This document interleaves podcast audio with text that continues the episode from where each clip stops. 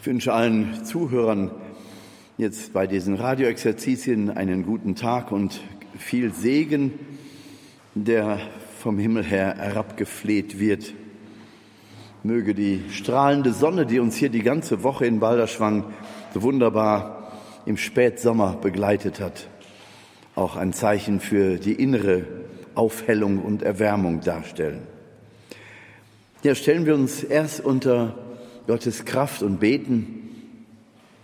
Herr Jesus Christus, du selber gehst deinen Jüngern voraus in deinem irdischen Leben. Und du segnest sie, du erfüllst sie mit deiner Gegenwart, mit der Liebe zum Vater. Du verbindest sie mit einer menschlichen Freundschaft untereinander in einer ganz neuen Qualität, die aus der Beziehung zu dir kommt. Und du bereitest sie vor für die Zeit nach deiner Auferstehung und Himmelfahrt, für die Zeit, wenn der Geist ausgesandt wird, damit sie sich dessen bewusst werden, dass sie dich in sich tragen und nun in die Weite gesandt werden und auch gehen wollen, hochmotiviert und ausgerüstet in ihrer Schwachheit und in ihrer kleinen Zahl.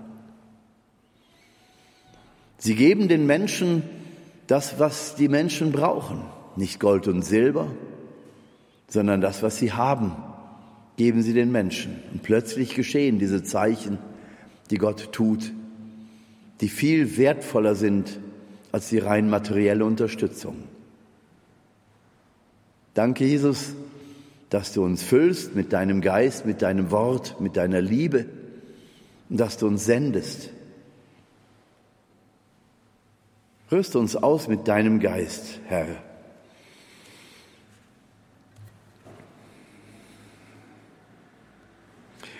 Der Untertitel dieser Exerzitien lautet ja, Sieh uns an, sagt Petrus zu dem Bettelnden, zu dem Armen, zu dem Verkrüppelten. Da wandte er sich ihnen zu und erwartete etwas von ihnen zu bekommen. Petrus aber sagte, Silber und Gold besitze ich nicht, doch was ich habe, das gebe ich dir im Namen Jesu Christi des Nazoräers, geh umher. Und er fasste ihn an der rechten Hand und richtete ihn auf. Ja, vielleicht ist dieses Zitat aus der Apostelgeschichte, das Papst Franziskus ja auch in seinen Brief einbaut, den wir in dieser Woche auch immer wieder teilweise betrachtet und zitiert haben, dieses Zitat aus einer der Osterlesungen, der Osterlesungen aus der Osterzeit im Jahr 2019. Diesen Text sieht Papst Franziskus auch in gewisser Weise symbolisch. Petrus sagt zu dem Armen, Gold und Silber besitze ich nicht, aber was ich habe, das gebe ich dir. Das viel Wichtigere, nämlich, dass im Namen Jesu Zuspruch geschieht wir haben am Abend des Heilungsgebetes auch die Heilung des blinden Bartimäus betrachtet, der da blind im Straßenstaub sitzt. Wir haben gespürt, dass jeder von uns auch solche Elemente in sich trägt. Grau wie der Staub der Straße fühlen wir uns manchmal über, übersehen, übervorteilt, nicht beachtet, zurückgestoßen. Jeder kennt solche Situationen, dass man sich fragt, was soll das Ganze überhaupt noch? Vielleicht betrifft es aber auch nur, nicht nur jeden Einzelnen von uns, sondern vielleicht ist es auch der Zustand der Kirche in Deutschland, der Zustand der Gesellschaft, die Hilflosigkeit und Ratlosigkeit so vieler Menschen, die rapide ansteigende Zahl von psychischen Erkrankungen, Orientierungslosigkeit, Angstzustände. Die Ärzte wissen schon keinen Rat mehr. In diese Situation hinein erwarten Menschen Antworten auf Glaubens- und Lebensfragen. Aber der ganze Leib in unserem Land, der ganze Leib der Gesellschaft scheint krank zu sein. Und Petrus spricht zu diesem kranken Leib der Kirche, der Gesellschaft, jedem Einzelnen von uns, Silber und Gold besitze ich nicht. Das kann auch bedeuten, Silber und Gold helfen dir nicht, Kind Gottes. Silber und Gold retten deine Situation nicht, Kirche Gottes, Gesellschaft, in der wir leben. Silber und Gold habt ihr reichlich gehabt und immer noch. Es hilft nicht, um die Not der Menschen zu sehen und sie, sie zu lindern. Es hilft nicht, den Menschen Antworten zu geben mit perfekten Strukturen. Silber und Gold besitze ich nicht, sagt Petrus, und das hilft dir auch nicht. Kirche Gottes, Gesellschaft, jeder Einzelne. Doch was ich habe, das gebe ich dir. Im Namen Jesu Christi des Nazoräers, geh umher. Ja, das ist das, was Kirche braucht. Das ist das, was jeder Einzelne von uns braucht. Das ist das, was eine absterbende Gesellschaft braucht. Diesen Zuspruch von Gott her, steh auf, richte dich auf, erhebe dein Haupt. So wie Jesus selber einmal sagt, wenn ihr all das Schlimme auf euch zukommen seht, dann richtet euch auf und erhebt euer Haupt, denn eure Erlösung ist nah. Ja, im Anblick der nahen, verheißenen Erlösung haben wir aufrecht zu stehen, nicht dazu sitzen wie ein krankes Wesen und die Wunden zu lecken.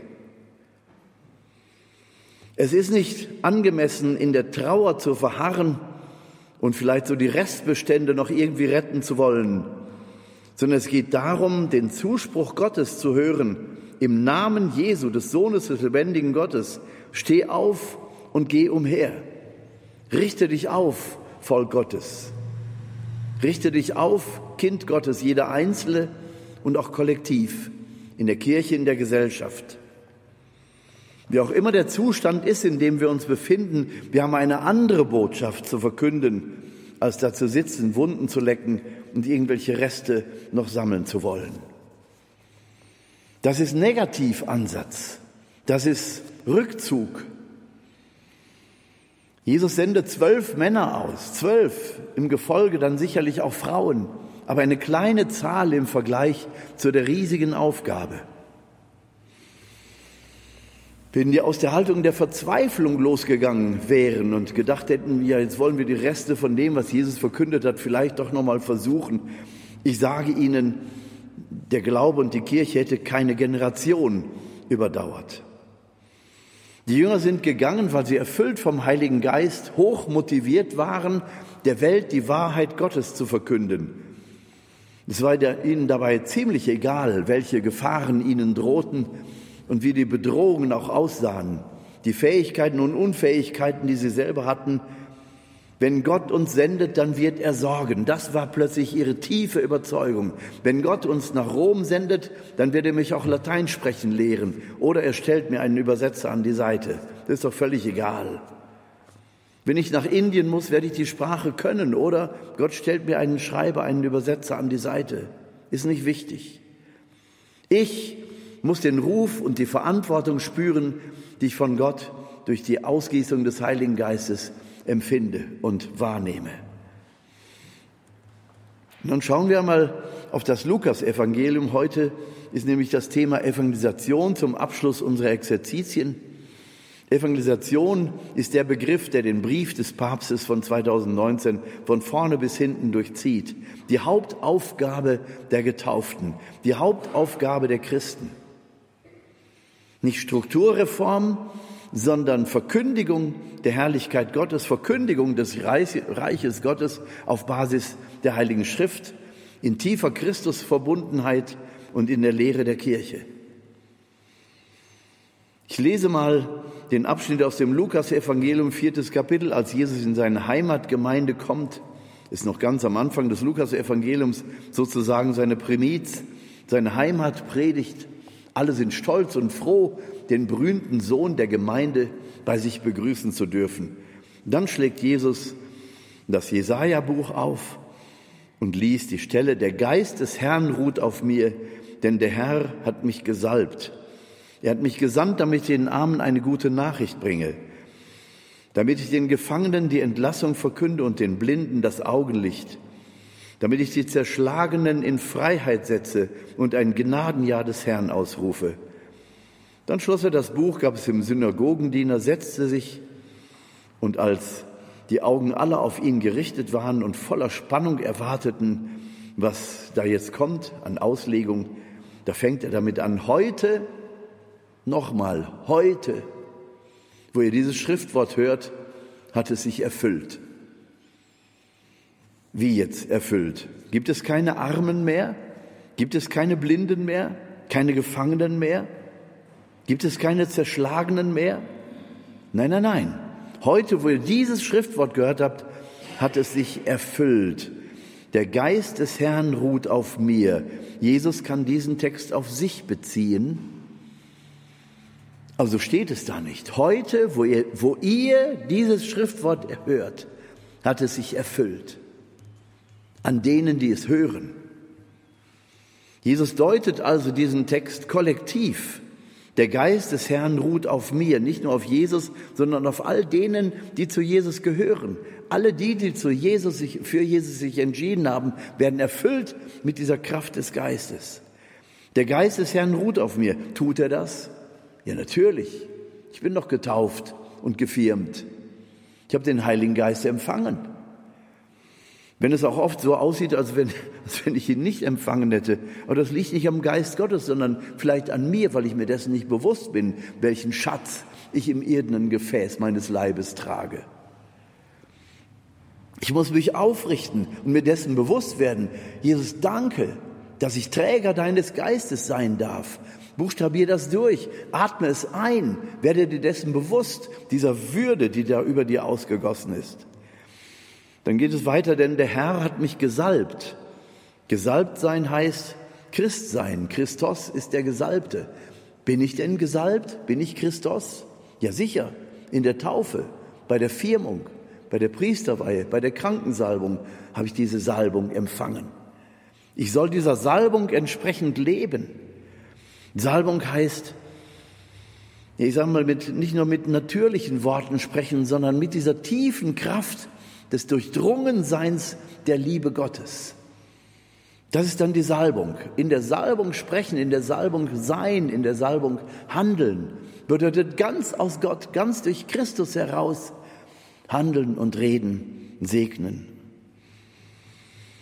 Also wir sind gesalbt, wir sind Christus, wir sind Christen, Gesalbte. Er hat mich gesandt, damit ich den Armen eine gute Nachricht bringe. Bin ich denn gesandt? Habe ich jemals den Ruf Gottes gehört, dass er sagt, jetzt geh los und mach Straßenevangelisation oder setz den Glauben irgendwie um? Das muss ich so deutlich nicht hören. Das Kirchenrecht spricht es ganz deutlich aus. Jeder Getaufte hat die Aufgabe, von Anfang an zu missionieren. Von Anfang an ist die erste Aufgabe des Getauften, diese gute Botschaft weiterzugeben. Warte nicht, bis du vollkommen bist. Warte nicht, bis du alt genug bist. Dann sagst du irgendwann, jetzt bin ich zu alt. Also verpass nicht den Zug, Kind Gottes. Werde aktiv. Im Kirchenrecht bei den 200er Kanones, da steht sogar noch mehr. Jeder getauft hat das Recht und auch die Pflicht, Unternehmungen zu gründen und dauerhaft zu unterhalten, zur karitativen Arbeit, zur Glaubensverkündigung, zur Evangelisation. Also bitte, was wollen wir mehr? Jeder getauft hat das Recht und die Pflicht, Unternehmungen zu gründen und dauerhaft zu unterhalten. Da muss ich keinen Orden gründen, das braucht die Genehmigung von Rom oder vom Bischof. Was hier gemeint ist, ist die freie Initiative von Gläubigen, die sich zusammentun und Unternehmungen gründen, dauerhaft unterhalten. Sie können eine V gründen zum Beispiel, aber Sie können auch ganz klein ein anfangen in einem Hauskreis, in einem Gebetskreis, in einem Bibelkreis, in einer Oase, die Sie bilden oder nennen Sie es, wie Sie es wollen. Werden Sie initiativ auf der Basis der freien Initiative von Gläubigen. Sollte da ein Pfarrer sein oder irgendein Vertreter der Kirche, der das nicht gut findet, dann können Sie lächelnd sagen, ist schön, Herr Pfarrer, dass Sie mitdenken, aber es, was wir tun, braucht keine Genehmigung. Wir laden Sie herzlich ein. Damit ich den Gefangenen die Entlassung verkünde, lesen wir hier.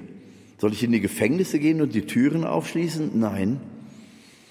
Hier sind gemeint diejenigen, die gefangen sind in falschen Ideologien, die gefangen sind in eigenen Charakterschwächen oder wie auch immer, die gefangen sind vielleicht unter dem Druck einer Diktatur, die gefangen sind von dämonischen Angriffen oder von einem Dauerkrach in der Beziehung, zu Hause, in der Gesellschaft, am Arbeitsplatz. Wir können gefangen sein auf so viele unterschiedliche Weise. Wir sollen diese Gefangenschaft aufbrechen. Wir sollen die Entlassung verkünden. Denen, die gefangen sind, denen sagen, fokussiere dich nicht auf das, was da zerbricht oder was dich unter Druck setzt, was dich dämonisch belastet oder wie auch immer, sondern schau auf Christus und vertraue ihm, dass er jenseits der Last, die du tragen musst, immer noch Liebe ist. Das Leiden wird vergehen, in irgendeiner Weise wird es vergehen, aber die Liebe Christi wird bleiben. Wenn ich zum Beispiel sehe, wenn wir in Kibeo waren, viermal war ich da bis jetzt, wenn man dann zum Jahrestag der Erscheinung, am 28. November nach Kibeo fährt, dann sieht man da Menschen, die sind zu Fuß von Uganda gekommen, aus dem Kongo, aus den Nachbarländern. Die sind tagelang zu Fuß unterwegs als ganze Familie mit Sack und Pack als Gepäck auf dem Kopf. Dann fährst du da als Europäer an denen vorbei und grüßt sie und die winken und freuen sich voller Freude. An den Füßen haben sie teilweise Schwielen, die aussehen wie Hufe. Menschen, die in ihrer Armut leben, aber keineswegs gefangen sind. Die zeigen uns die Freiheit und die Freude der Kinder Gottes. Die sehen natürlich ihre Situation, in der sie stehen, die sehen, dass sie nicht viel zum Leben haben, aber sie leben. Und sie haben sich gewöhnt an diese Situation und freuen sich, zu diesem Wallfahrtsort nach Gibeo zu gehen, tagelang unterwegs, um da mit anderen zusammen, mit zigtausenden anderen zusammen den Glauben zu feiern. Sie können sich das nicht vorstellen. Da wird geklatscht und getanzt bis in die Nächte hinein. Ihr David, unser Musiker, der uns hier die Tage so wunderbar begleitete, war letztes Mal auch mit in Afrika. Und der hat gesagt, die haben bis in, spät in die Nacht hinein ja gesungen und getanzt. Wir haben das ja in dem Schwesternhaus, wo wir übernachtet haben, gehört. Es war zu kühl in der Nacht, sodass sie draußen liegen konnten. Also haben sie gebetet und getanzt und geklatscht, wie es in Afrika üblich ist mit so unterschiedlichen Melodien und unterschiedlichen Rhythmen, also eine Vielfalt. Und alle, wirklich alle waren irgendwie beteiligt in kleinen Gruppen, die sich rund auf dem Gelände um die Kirche herum versammelt hatten. David Röhl hat also gesagt, ich gehe da einfach mal hin.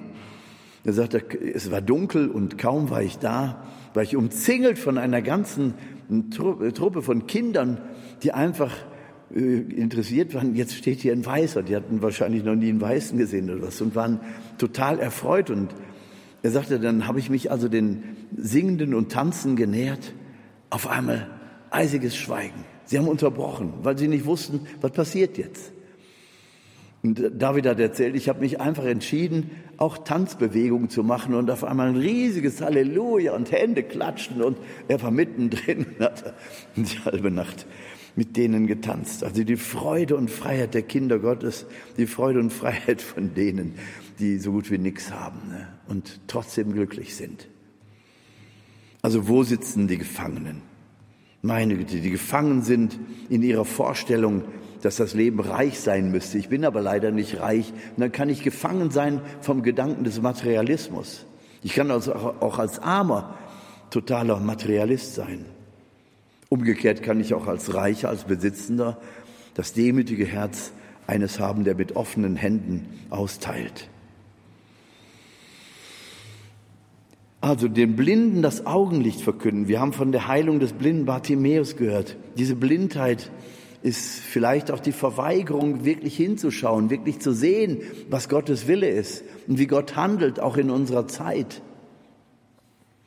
Während an den Strukturen gefeilt wird, während äh, vielleicht auch Inhalte neu definiert werden wollen, sind da so viele Menschen, die ihren Glauben feiern.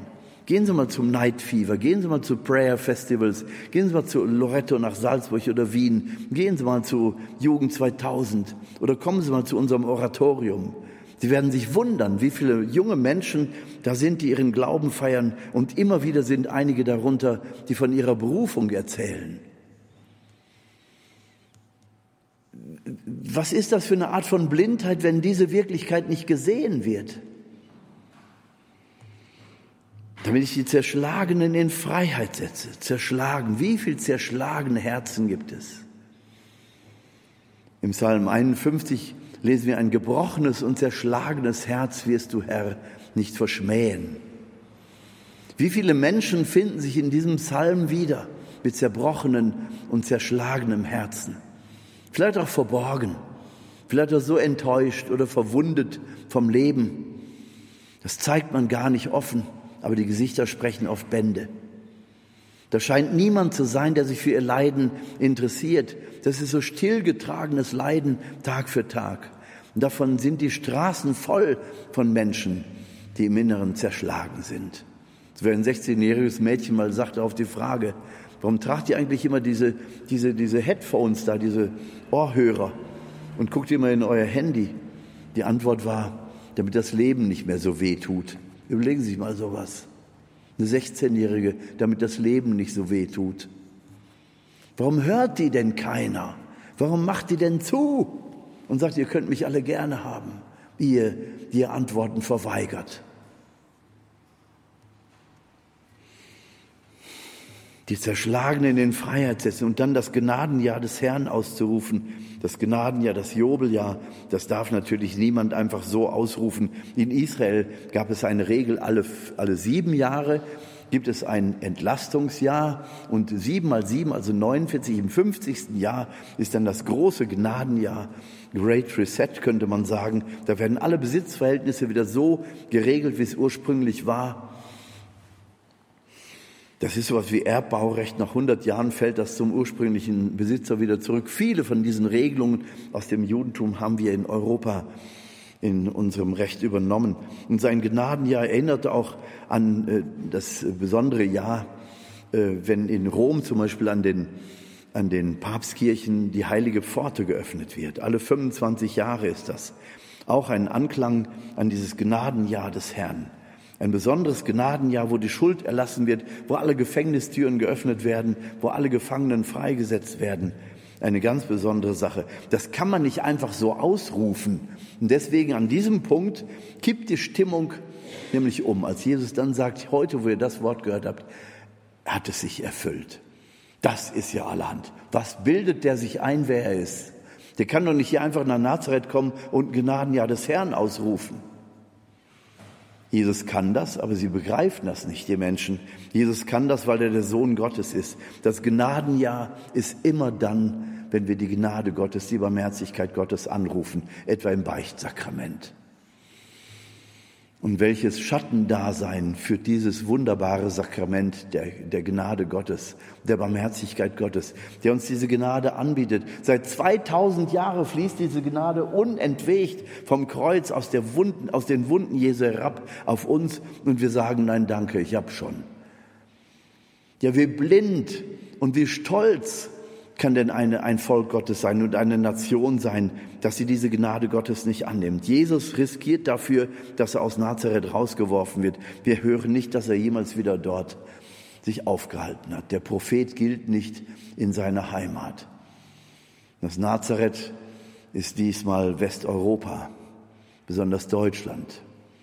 Wir wissen es besser, Jesus. Du hast gar nicht das Recht, sein Gnadenjahr auszurufen. Wir brauchen deine Gnade nicht. Wir brauchen deine Barmherzigkeit nicht.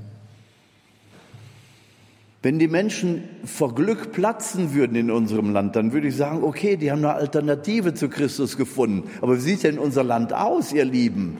Ist doch zum Heulen. Keine Antworten, keine Antworten auf Glaubens- und Lebensfragen. Zu Ostern wird über Plastikmüll im Ozean gesprochen. Ich glaube, ich höre nicht richtig, im falschen Film, oder? Ich verrate jetzt nicht, wer so gepredigt hat. Ich nicht. Wir verweigern die Botschaft des Heils. Ich soll nicht aufs Ambo klopfen, das hört man im Radio.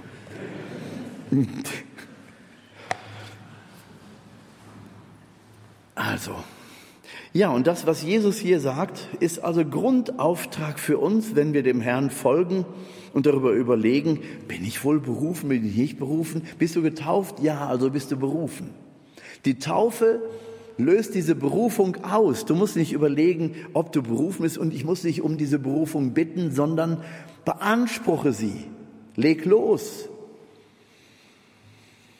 Wie eine junge Frau erzählt hat, sie war in Amerika eine Zeit lang und hat sich also gewundert, in welcher Selbstverständlichkeit Amerikaner ihren Glauben leben. Sie sind nicht alle fromm, aber viel mehr sind fromm als bei uns im Land. Da kann es passieren, du setzt dich in irgendein Straßencafé, da sitzen zwei junge Kerle und lesen die Bibel und sprechen in aller Öffentlichkeit darüber. Nicht, äh, Entschuldigung, dass ich glaube, hoffentlich sieht's keiner. Dieses Geäffle bei uns, das, das kennen die dann nicht. Die sagen, jeder kann doch auf seine Fasson glücklich werden. Ich bin halt Christ, ich lese mit meinem Freund die Bibel. Komm, wir gehen einen Kaffee dabei trinken.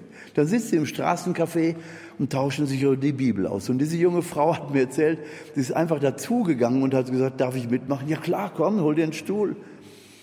Da, da hat sie mit wildfremden Leuten im Straßencafé ein Bibelgespräch gehabt. Und alle gucken zu und sagen, oh ja, prima. Und dann hat sie denen am Ende des Bibelgesprächs gesagt, nächste Tage fliege ich zurück nach Deutschland. Ja, und er sagte, nee, ja, schön für dich. Nee, sagt sie eigentlich gar nicht so schön, weil so wie hier finde ich zu Hause nicht. Da haben die sie groß angeguckt, haben gesagt, ja, aber Mädchen, was willst du? Fang an. Leg du doch los, mach doch das, worüber du dich hier so freust. Warte doch nicht, bis du irgendwo Leute findest, die mal den Mut haben zu bekennen, dass sie Christ sind, dass sie mal Mut haben, die Bibel auszupacken. Und ich sage ihnen, das sind viel, viel mehr. Und sie fühlen sich ja alle vereinzelt und peinlich zu bekennen, dass man Christ ist. In der Öffentlichkeit Bibel leben, du, lesen, du lieber Gott, das ist schon fast kriminell. Aber ich habe mal gehört, es ist noch eine, eine Demokratie, in der wir leben, oder? Man hat doch die Möglichkeit, diese Dinge zu tun. Ja, dann lass doch andere lachen. Wenn die ein besseres Konzept haben, sollen sie doch. Herzlichen Glückwunsch. Aber ich bin überzeugt, es gibt kein besseres Konzept als das von Jesus. Denn er führt uns auch über die Klippen. Wofür müssen wir uns denn da verstecken? Ich habe das Angebot einer Botschaft, die ich doch nicht erfunden habe. Das Ganze hat immerhin 2000 Jahre funktioniert und, und bringt in anderen Ländern millionenfache Taufen hervor. Schauen Sie mal nach China. Unter großem Druck werden da Menschen getauft. Millionen Erwachsentaufen jedes Jahr. Und wir tun so, als wenn wir anderen was nehmen. Hoffentlich sieht keiner, dass ich hier gerade mal ein Kreuzzeichen mache. Die Jungs haben ihr gesagt, lächelnd haben sie gesagt, aber was willst du? Fang doch an, mach doch einfach. Das war für, für sie so der Anstoß zu sagen, okay, ich mach. Sie hat jetzt mittlerweile hier in Deutschland eine große Hauskirche gegründet. Die haben dann mit ihrer Familie ein großes Haus gekauft. Ich verrate mal nicht wo. Aber die hat auch schon im Radio Horeb gesprochen über ihre Erfahrungen. Da kommen Priester, da kommen Laien, da kommen Familien mit ihren Kindern. Für alles Raum. Also den Glauben leben im Privaten heißt ja nicht sich gegen die Kirche stellen, sondern das heißt, sich Freunde oder Menschen, die interessiert sind, einzuladen, in aller Freiheit und in der Freude und Freiheit der Kinder Gottes den Glauben zu leben und dann alle zu motivieren am Sonntag, spätestens am Sonntag treffen wir uns wieder in der Kirche.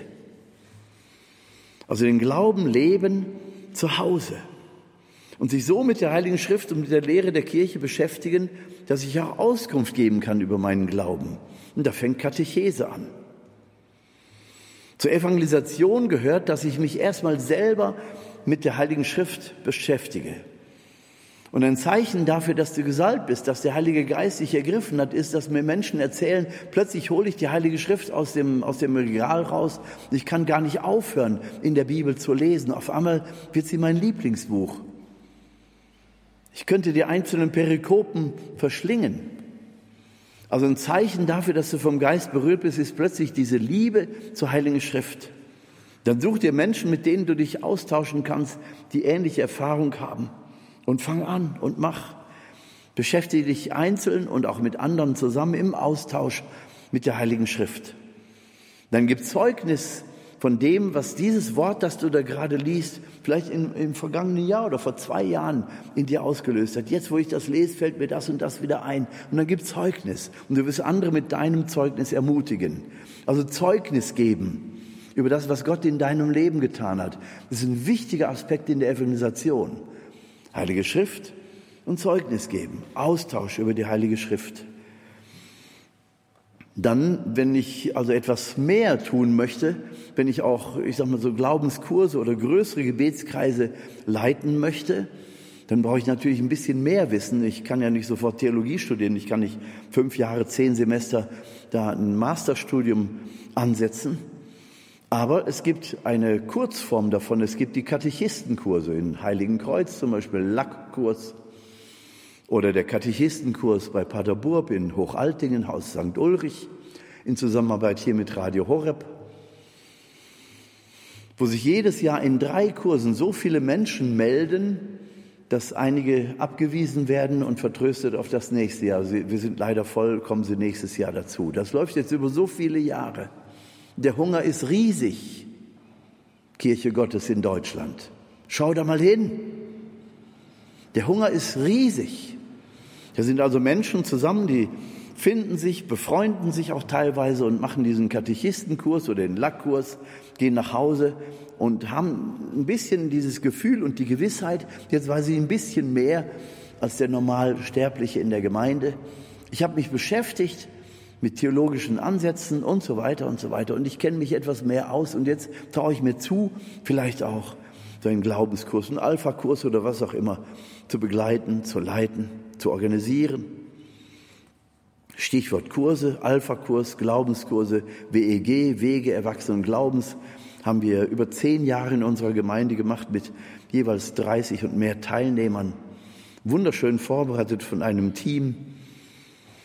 Und Menschen profitieren davon. Und wenn auch viele sagen, ach, das ist alles übertrieben, man muss sich nicht so viel mit dem Glauben beschäftigen. Insgesamt steigt aber das Niveau, verstehen Sie, das Glaubensniveau und dieses, dieses Interesse überhaupt, den Glauben inhaltlich zu kennen und für sich auch zu entdecken.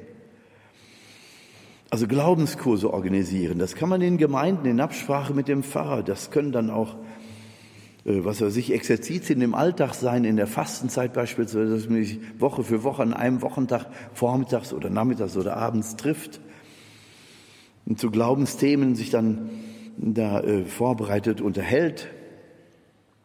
Oder es können äh, Glaubenskurse sein. Wir haben zum Beispiel ein, Öko ein, ökumenisches Glaubenstreffen, das nennt sich Oase Münsterland. Da kommen wir einmal im Monat zusammen auf ökumenischer Ebene.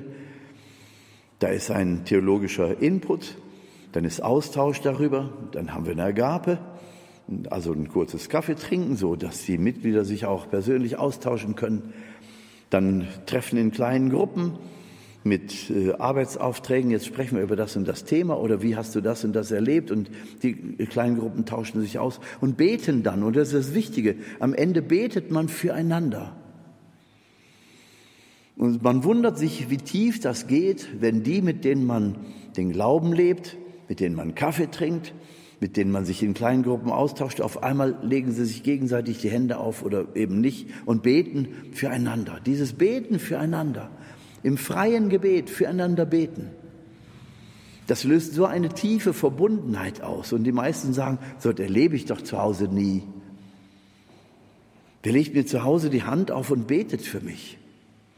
Und ich kann hier meine Hauptsorge erstmal benennen und weiß, jetzt diese Dreier-, Vierer-Gruppe nimmt das mit in, ins Gebetsanliegen für die nächsten vier Wochen, bis wir uns wieder treffen. Das also als ökumenisches Gebet. Und die Fantasie reicht ja gar nicht aus, um, um oder Gebetsnachmittage in den Kirchen, Holy Hours oder Prayer Night oder Night Fever und wie die Veranstaltungen alle heißen. Und ich sage Ihnen, das habe ich schon oft erzählt, bei solchen Veranstaltungen öffnen sich auch die Herzen der Menschen. Die Offiziellen sagen gerne, oh, Vorsicht, Vorsicht, da wird emotionalisiert, die heben ja ab. Ich habe aber mal gelesen in der Heiligen Schrift, dass ich Gott loben soll mit meinen ganzen Kräften, ne? auch mit meinem Herzen. Warum soll ich das denn ausschalten? Habe ich schon mal erwähnt hier in diesen Tagen. Wir sind doch keine Kopffüßler. Um ganze Menschen zu sein, gehört doch der ganze Bereich der Emotionen dazu. Warum soll ich denn nicht Freude am Glauben entwickeln und merke, da kommt was Göttliches in mir zum Schwingen? Ich gehe nach Hause und könnte quieken vor Vergnügen bin glücklich und kann gut schlafen diese Nacht.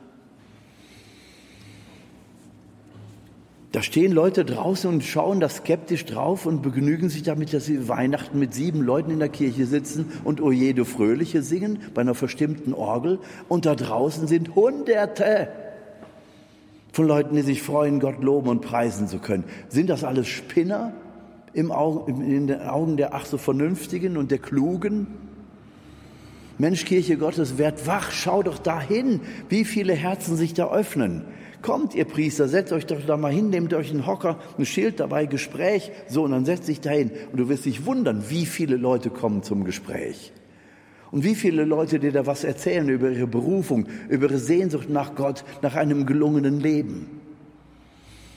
Brauchen wir das etwa nicht? Eine Kirche, die sich darum nicht schert, muss sich nicht wundern, wenn die Kirchenbänke leer bleiben. Wenn die Leute nichts kriegen, dann können sie besser zu Hause bleiben. Wenn Kirche nicht wärmt, nicht nährt und nicht beheimatet, gehört sie nicht mehr zum Lebensbereich der Leute. Dann ist das wie ein trockenes Kartenhaus und fällt irgendwann trocken in sich zusammen. Wisst ihr, ich sage das so vehement, weil Kirche ist doch mein Leben. Ich habe doch mit der Priesterweihe vor 43 Jahren dem Bischof in der Hand versprochen, dass ich im, im Gehorsam zu der Lehre der Kirche und zu seiner Person den Glauben verkünde nach, nach Möglichkeiten, mit meinen Möglichkeiten. Und dann schaue ich rum und sehe da Kirche im, im Abwärtstrend, Kirche an der Abbruchkante und frage mich, Leute, habt ihr schon mal geguckt? Guckt mal in eine andere Richtung, da ist Kirche im Aufwind. Und wie viele Menschen sind in dieser Aufwindphase? Außerhalb der Strukturen, aber im Herzen der Kirche. Nicht gegen die strukturierte Kirche, aber wenn die strukturierte Kirche keinen Raum dafür gibt, dann muss man sich halt außerhalb organisieren aber nicht um Kirche zu spalten, sondern Kirche ist ja Gott sei Dank weit genug gefasst, sodass geistliche Gemeinschaften, Orden und so weiter, geistliche Initiativen eben auch ihren Raum finden.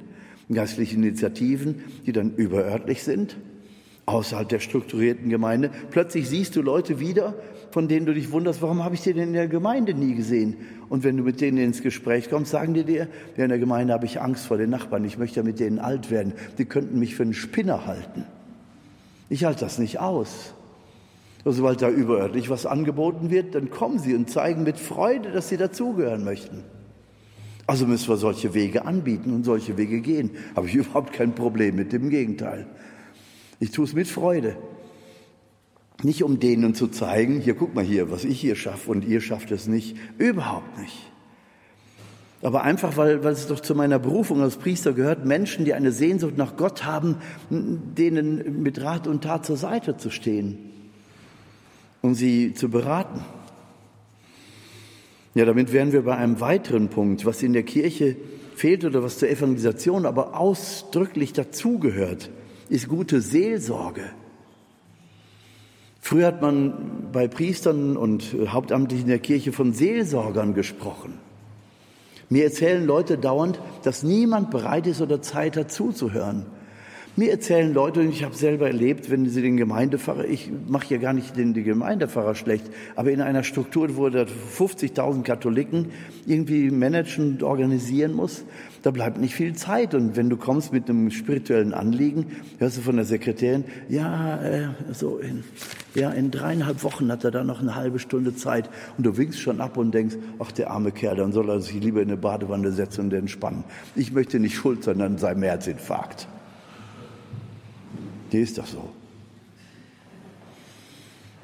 Da läuft was falsch. Und wenn der Pfarrer dann eben der Manager sein muss oder will oder soll, keine Ahnung, dann müssen es eben andere tun. Es muss Seelsorge geschehen. Wir haben ein riesiges Seelsorgedefizit. In den Kursen, die ich gebe, auch hier in Balderschwang, ich erlebe immer, wie hoch der Gesprächsbedarf der Menschen ist. Dann frage ich mich, ist, ist denn zu Hause niemand, der da mal bereit ist zuzuhören? Ich muss die Frage nicht beantworten. Was ich wahrnehme ist, dass es einen riesen Hunger nach Gespräch gibt, wo man sich mal austauschen kann. Und ich höre auch von Männern so im Mittelalter, ne, so zwischen 40, 50, 55, auf 60 hin auch, dass die sich selber im Gespräch unterbrechen und davon sagen, mein Gott, worüber rede ich hier eigentlich? Darüber habe ich ja noch nie gesprochen. Und meine Antwort ist, dann nehmen Sie das wirklich als Sternstunde, danken Sie dem Herrn, dass das jetzt möglich ist. Sprechen wir weiter. Das heißt, da kommen Dinge zutage, du wirst also Zeuge von, von Innerlichkeit, die ein Mensch da äußert und sagt gleichzeitig, darüber habe ich ja noch nicht mal mit meiner Frau oder mit irgendjemandem noch nie drüber gesprochen. Was für eine Chance ist es, in, innerhalb dieser Kurse oder auch bei Night Fever, wo die anderen sagen, ist ja alles emotionalisiert. So ein Quatsch. Ist ja nur ein vorgeschobenes Argument, um sich näher mit den Menschen beschäftigen zu müssen. Also Seelsorgedefizit ist riesig, ist immens. In charismatischen, in charismatischen äh, Gruppierungen, ich habe das in Indien erlebt, da werden regelrechte Counseling-Kurse angeboten. Ich habe da, glaube ich, schon von gesprochen, auch in diesen Tagen.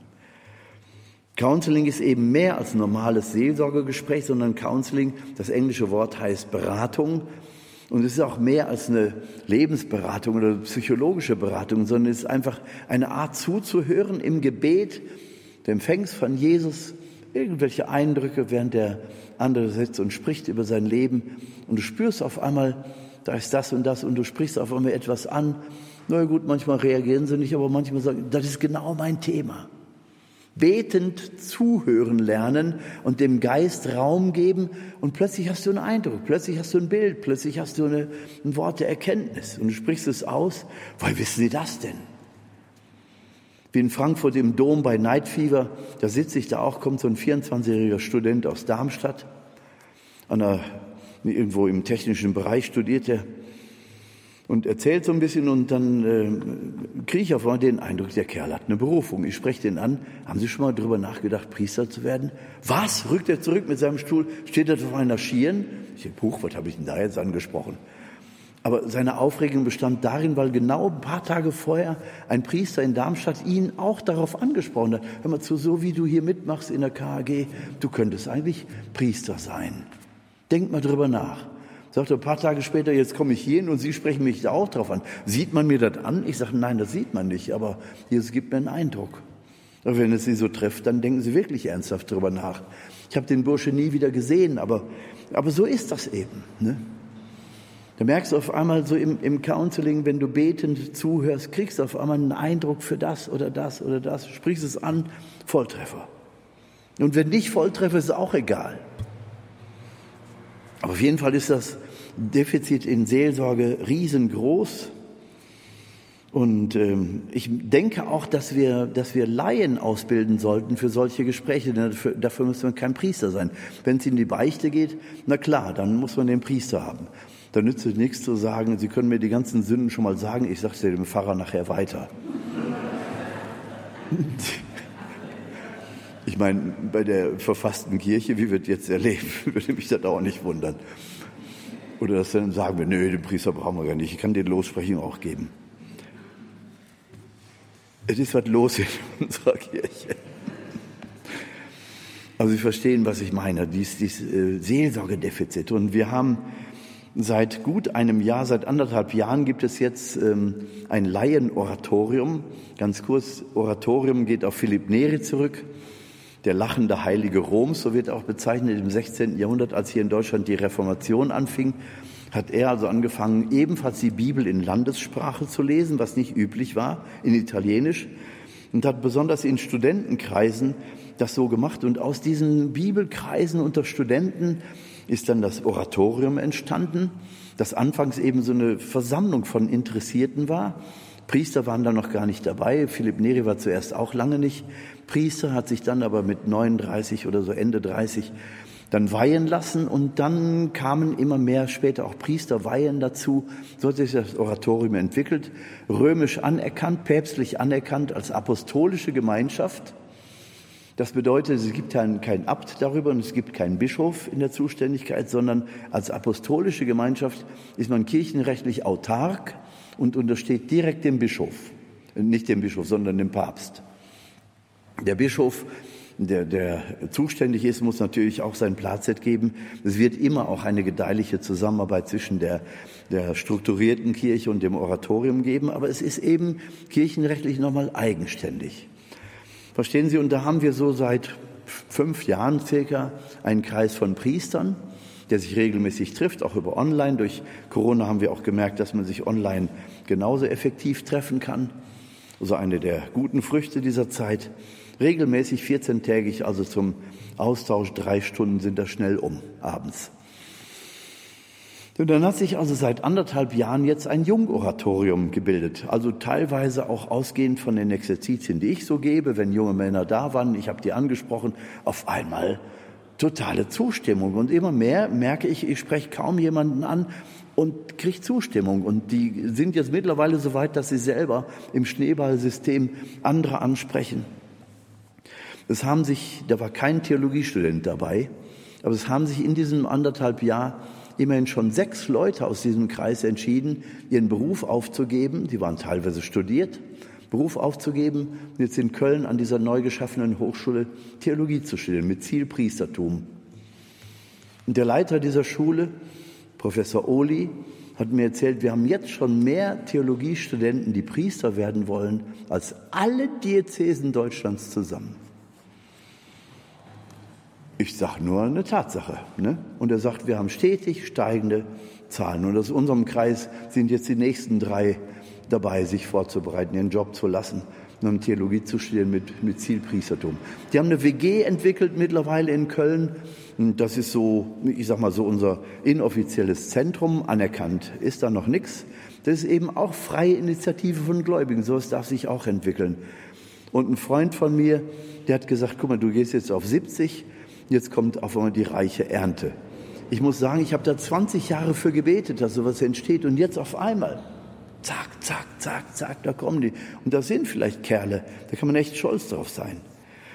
Und ähm, wir sind jetzt auch in Kontakt mit dem Oratorium oder Vororatorium in äh, Ingolstadt im äh, Bistum Eichstätt. Die waren bis jetzt drei Priester und haben da seit acht Jahren eben kein offizielles Oratorium gehabt, weil ihnen der vierte Mann fehlt. Jetzt hat sich aus unserem Kreis einer bereit erklärt, dahin zu gehen.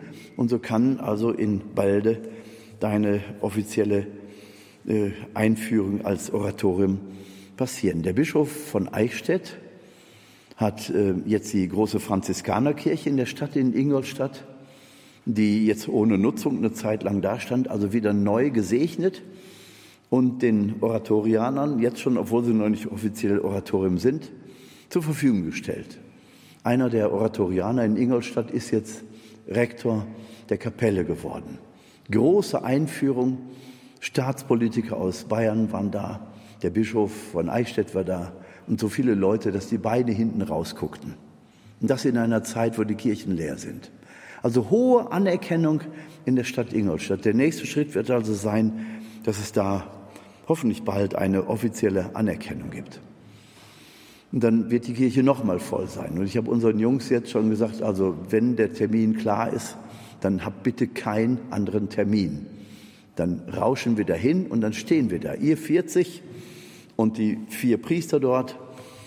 Und es sollen alle sehen, Oratorium ist wirklich eine gute Möglichkeit, den Glauben zu leben das auf einer Basis, wir fragen uns natürlich auch, warum junge Kerle sich da so für interessieren. Und zwar deswegen offensichtlich, weil, weil die Struktur anziehend ist. Philipp Neri hat gesagt, ich will keinen Orden gründen. Das Oratorium muss auf der reinen Freiwilligkeit basieren. Du gibst kein Versprechen, es gibt keine Ordensregel, du zahlst nichts, du bist einfach da, solange das Herz brennt. Philipp Neri hat gesagt, schlurfende Orden gibt's genug. Unser Oratorium funktioniert nur so lange, wie die Herzen brennen. Wenn sie nicht mehr brennen, sollen sie nach Hause gehen. Die Struktur hilft auch nicht, ein nicht mehr brennendes Herz mitzuschleppen. Also es geht um die, ja, ich sag mal, um diese, diese pionierhafte Haltung Gott und den Menschen gegenüber und dieses Wissen, das Ganze existiert nur so lange, wie ich meinen Teil hier beitrage. Das Brennen des Herzens ist also das absolute Kriterium. Und dann eben die Freundschaft untereinander. Ein Prinzip ist die Freundschaft untereinander. Und zwar die hervorgeht aus der Freundschaft mit Christus, der dann eine ganz neue Qualität von Beziehung hervorbringt. Da ist ein Anstreicher genauso gerne gesehen wie ein Theologiestudent, der dabei ist, seine Doktorarbeit zu schreiben. Da werden im gemeinsamen Leben überhaupt keine Unterschiede gemacht. Also in diesem pionierhaften Stadium funktioniert es jedenfalls. Wir staunen Bauklötze, aber es, es hat eine unglaubliche Strahlkraft. Und jetzt hat es also eine Neuentwicklung gegeben. Und zwar ähm, bin ich immer mehr von Familien, von Verheirateten, von Frauen auch angesprochen worden. Wieso gibt es denn sowas nur für Männer? Da sage ich, ich habe es nicht erfunden. Dahinter steckt das Kirchenrecht. Anerkannt werden kann so ein Oratorium eben nur, wenn es eine Gemeinschaft von Priestern und zölibatär lebenden Männern ist, die Laien sein können. Ich sage, und wenn das einmal anerkannt ist, wenn es einmal anerkannt ist in römischen Rechtes ist und es einen Bischof gibt, der sagt, ja, in meinem Bistum will ich sowas haben, dann kann man natürlich die anderen Zweige auch entwickeln. Dann können die Familienzweige kommen, dann können Jugendliche dazukommen, Kinder und so weiter. Und wir sind jetzt dabei am 11.11., .11., kann man sich gut merken, die Kölschen wissen sofort, was mit dem 11.11. .11. ist, ne? Karnevalsbeginn, aber St. Martin ist es auch und ist ein, bekannt, ein markantes Datum. Da werden wir uns in Krefeld treffen, im Haus am Jungfrauenweg 1, also da, wo ich wohne. Erstmal muss man ja irgendwo anfangen. Und auch Menschen, die nicht kommen können, können sich ja anmelden und sagen, ich habe auch Interesse, sich vielleicht online zuschalten, mal gucken, ob wir so eine Möglichkeit finden. Oder aber Sie können sagen, ich bin interessiert, bitte informiert mich, was hinterher kommt und was besprochen worden ist und wie es weitergeht. Jetzt im Vorfeld, wenn ich darüber spreche, habe ich den Eindruck, dass wir locker so eine Halle mit 50, 60 Leuten schon besetzen können. Ist noch gar nicht klar, was daraus werden soll. Das Interesse ist jetzt schon riesig. Ich spreche davon, weil ich Ihnen einfach Mut machen möchte, private Initiative von Gläubigen. Da wird man ziemlich in Ruhe gelassen, weil das nichts Offizielles ist. Da kann nichts zerstört werden. Verstehen Sie, das ist eine reine private Initiative, aber macht es. Oder wer Interesse hat, kann sich auch informieren und dann am 11.11. .11. dazukommen oder sich irgendwie mit einschalten. Da soll es eben auch darum gehen, um die Frage, wie können wir als Familien zum Beispiel als Christen leben in dieser Zeit. Was mache ich denn, wenn ich mein Kind in die Schule schicke? Das wird Gender versaut und ich möchte das aber nicht. Gibt es eine andere Schule, eine andere Form? Da soll es also darum gehen, dass wir christlich leben von der Kindererziehung, von der Früherziehung der Kinder bis zur Sterbebegleitung. Dass alle Lebensbereiche im Grunde abgedeckt werden von solchen Ideen, die es natürlich zu entfalten gibt. Ne? Dass, äh, ja, dass eben das christliche Leben realisiert werden kann. Alleine stehen wir da auf dem Schlauch, alleine sind wir verlassen. Äh, wenn wir uns zusammentun, dann werden wir stark, wir können uns aufrichten und sagen, wir haben eine Idee, wir wollen das Christentum auf eigene Weise anders leben, als wir es da draußen vorgelebt bekommen. Und niemals exklusiv, das wird niemals so ein Exklusivclub. Wir, die armen Armen, ne, die verfolgt werden und die Bösen da draußen, never ever sondern es wird immer sein, dass es gläsern ist, einladend, jeder darf kommen, aber nicht zu seinen Bedingungen, sondern die Bedingungen stellen wir dann dort an Ort und Stelle vom Gedanken des gelebten Christentums. Gar nicht revolutionär, völlig unscheinbar möglicherweise, aber mit der Selbstverständlichkeit, mit der Freude und Freiheit der Kinder Gottes. Da sind Ideen willkommen, wie so eine Lebensgestaltung aussehen kann. Ja, Evangelisation, ihr Lieben. Und damit endet jetzt das Offizielle unseres, äh, unserer Exerzitien. Die Evangelisation braucht Fantasie und Tatkraft. Und ich habe einige Bereiche genannt, die wichtig sind, um in der Evangelisation tätig zu werden. Wenn Sie spüren, dass Ihnen seelsorgliche Angebote, um das nochmal aufzugreifen, fehlen, dann überlegen Sie selber, ob Sie nicht einen Seelsorgekurs mitmachen, ob Sie nicht einen Counseling-Kurs mal irgendwo belegen oder ob Sie nicht selber irgendwie anfangen, das einfach einzuüben. Einfach zuhören lernen, da sein, aus dem Gebet heraus mit Menschen ins Gespräch kommen. Ich glaube, dass wir viel Arbeit haben, der Kirche nochmal neuen Aufwind zu geben. Der Aufwind ist schon längst da, aber da können wir eintreten und können unseren Teil beitragen. Guter Gott, wir bitten dich um die Kraft deines Geistes. Gieß deinen Heiligen Geist aus in Fülle, sodass wir mit Ideen, mit Fantasie und Tatkraft umsetzen, was wir von dir begriffen haben. Und lass uns niemals Vorreiter dieser Ideen werden, sondern lass uns deinen Willen tun, Herr. Dazu segne und behüte uns der allmächtige Gott, der Vater, der Sohn und der Heilige Geist.